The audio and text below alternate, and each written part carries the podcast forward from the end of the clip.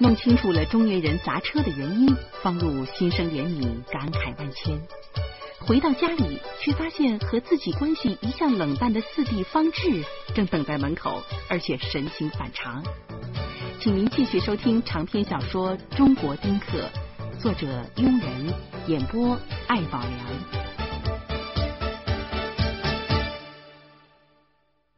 四弟来看我，脸色儿挺苍白。他到底干什么来了？我郑重的说：“我说，这个家里有事儿啊。”四弟哆嗦了一下，马上又恢复了镇静。我就是一个小职员，我能有什么事儿？我就是想找你聊聊，你不是明白吗？我明白什么呀？你活的肯定比我们活的明白呀。我们办个事儿，顶多对付一俩人吧。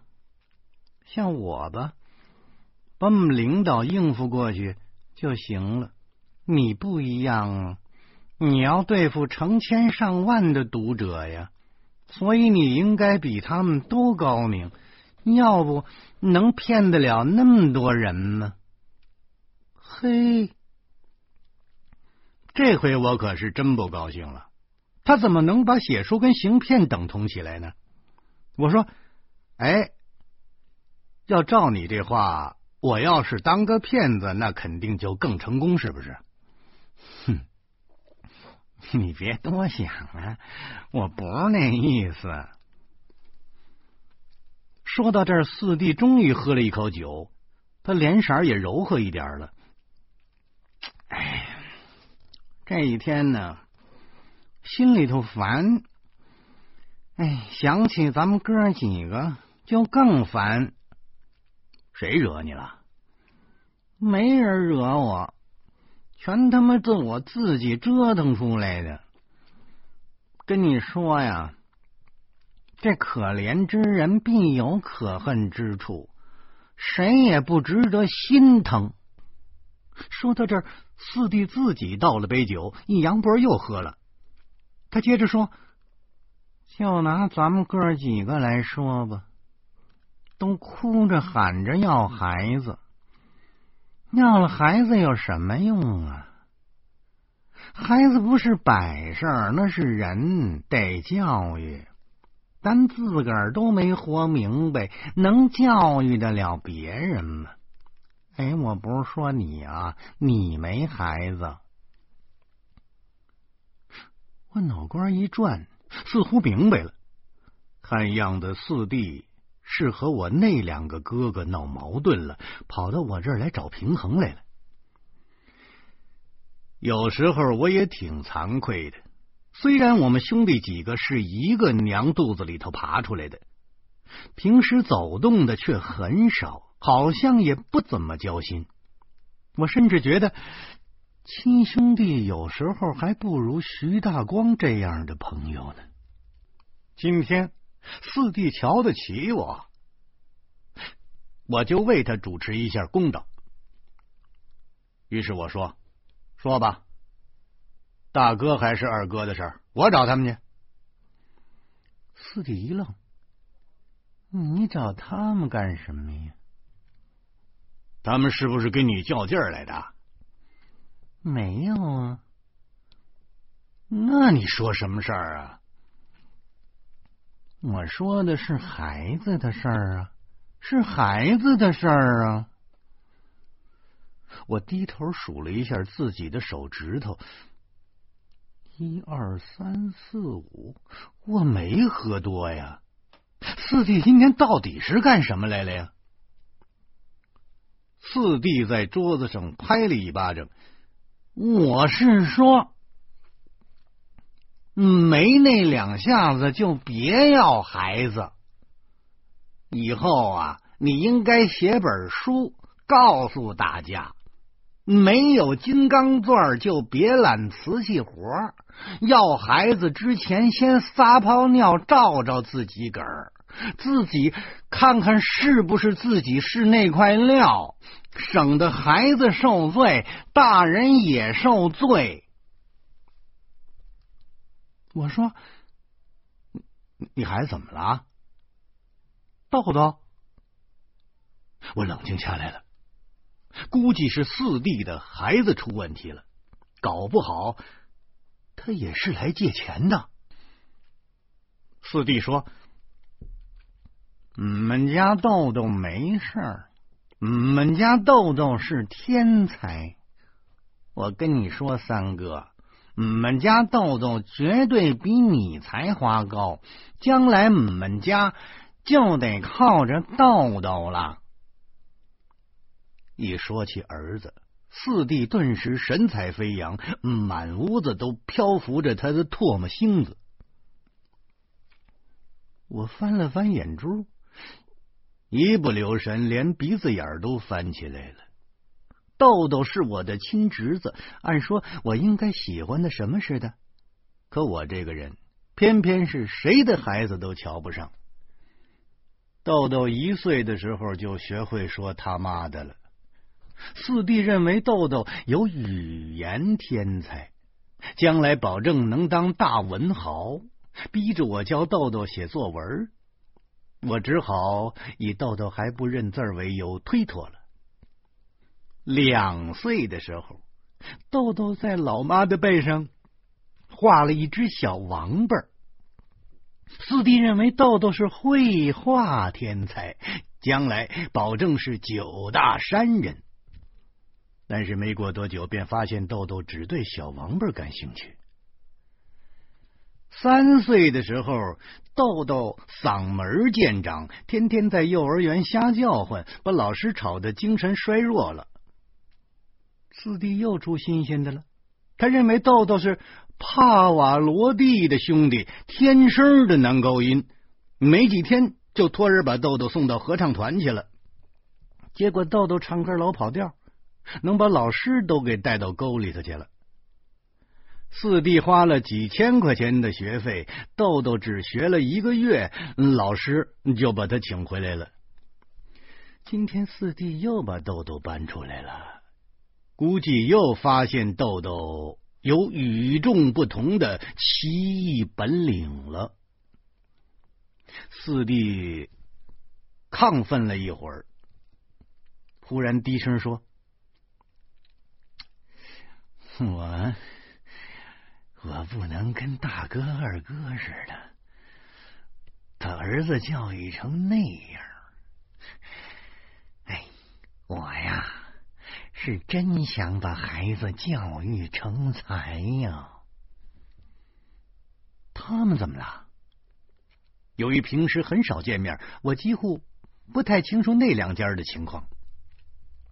四弟惊讶的盯着我说：“嗯，哟。”那方叔的事儿，你不知道？方叔是大哥的女儿，已经二十二了，据说在深圳开公司，挺能挣钱的呀。我大哥去年买了套房子，大家都知道那是方叔出的钱。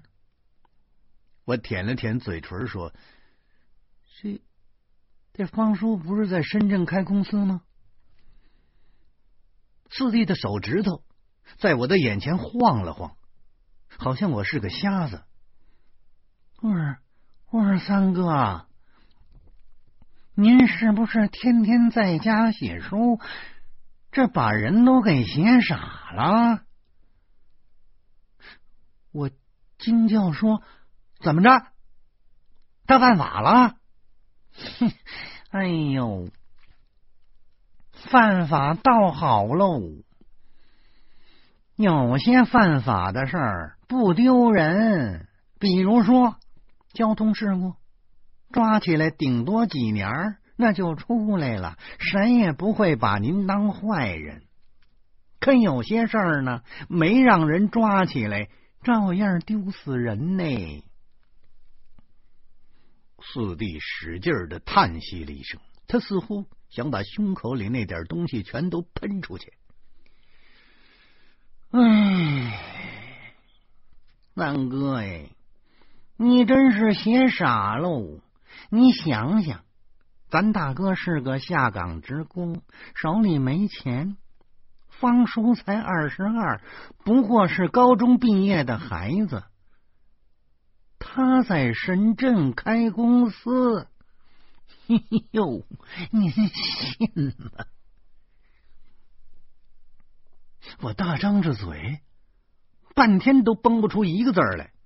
是啊，我怎么就没想到这一点啊？老爹没钱，自己也没钱，本事也不大，他拿什么开公司啊？公司总不能是气儿吹的吧？那我说，这不开公司，那大哥怎么买的房啊？哼！哎，说到这儿。四弟连着喝了三杯酒，哼，他呀，当小姐啊，真的，我急了，我是他叔叔，我能瞎说吗？我，方志说着，照自己的胸口捶了一拳，哎呦！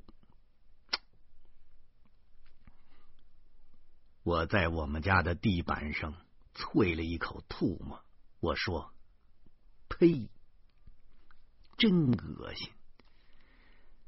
咱方家的祖宗都让他给气死了，大哥怎么不管呢？”话一出口，我就觉得不对了。我们方家的祖宗早就死了，用不着生方叔的气了。哼！谁不知道丢人呢？头两年大家都知道这个事儿了，可是没人跟你说呀，谁好意思说这种事儿啊？前年春节，方叔一回家呀，大哥把他捆在床帮上，那个打呀，拿皮带那个抽啊，后来都送医院了，没用。伤还没好，人又跑回深圳去了。你猜，你猜他说什么？他说什么？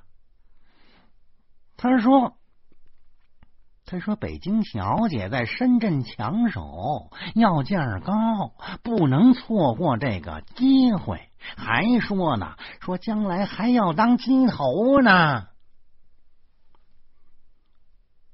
说完了。四弟无力的瘫倒在沙发里，看那样是疲惫过度了。我我他妈我他妈摔死他！我我感觉有只小耗子在胸膛里头乱窜，撞得我胸口生疼。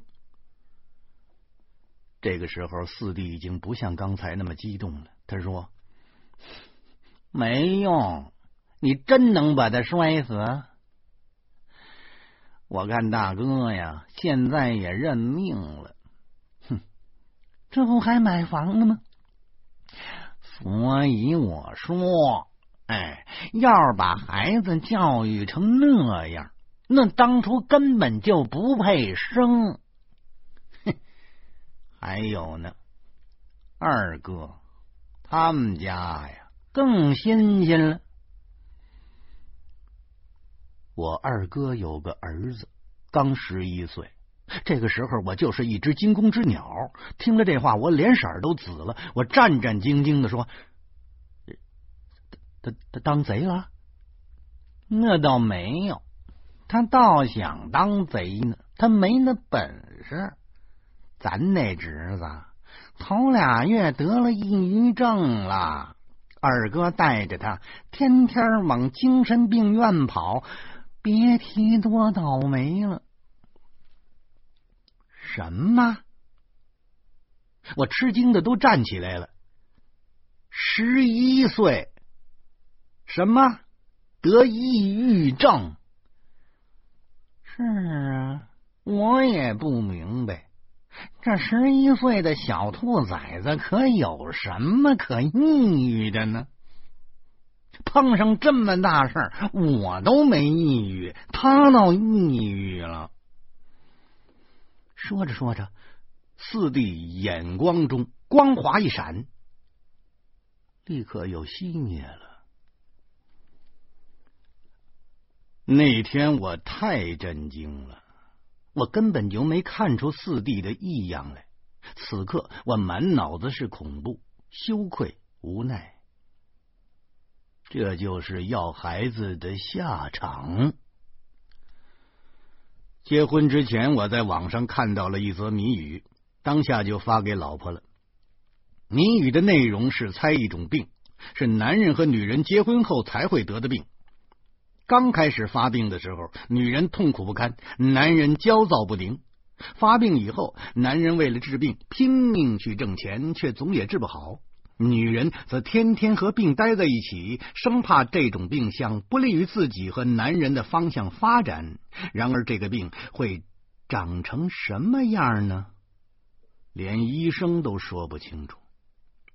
最后。病终于被养大了，养壮了，终于离他们而去了。而男人和女人也快老得快死了。我老婆当时就猜中了，她说：“这病就是孩子，孩子就是男人和女人的瘟疫。他们生他，耗尽了精力养他，熬白了头发，思念他，把自己想进了骨灰盒。”可人们得到什么呢？无非是动物的繁衍后代的本能。现在想来，孩子不是病，是瘟疫。这个时候，四弟将最后一杯酒倒在嘴里，含糊着说：“三哥，三哥。”大哥、二哥不能把孩子教育成才，也怪不得他们，是不是？大哥是下岗职工，二哥是个司机，那素质都不高，是不是？咱们哥几个里头，就是你有素质，你保证能把孩子教育好，这事儿没跑。我不要。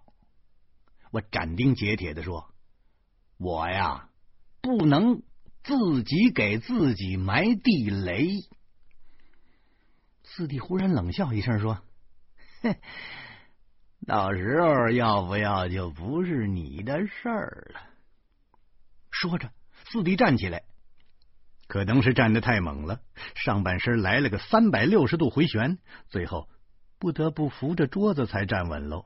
我有点担心。哎，你你你干什么去？我走了，我走了呀。我也是活该，你甭心疼我。四弟说着，竟向门口走去。我一把拉住他说：“你都这模样，你还走什么你啊？你再把车开沟里头去。”四弟是宣传干事，单位里给他派了一辆捷达，他是我们哥几个里头。最早有车的了，四弟打掉我的手，接着往外走，说：“我没开车，我不开了，我再也不开了。”我，我叫道：“要不，哎，要要不你在我这睡一会儿啊？”四弟狞笑了一下，说：“我打车走。”我我去幼儿园，我看看你侄子，我多看几眼，我看他去。那天我是再三阻拦，可是四弟执意要走，我拧不过他，只得把他送到楼下。临分手的时候，四弟满怀深情的说。三哥呀，三哥，你保证能把孩子教育好。大哥、二哥，全不行。说完，他就走了。我原地站了好久，这这四弟的话都是没头没脑的。他今儿个，他今儿干什么来了？他。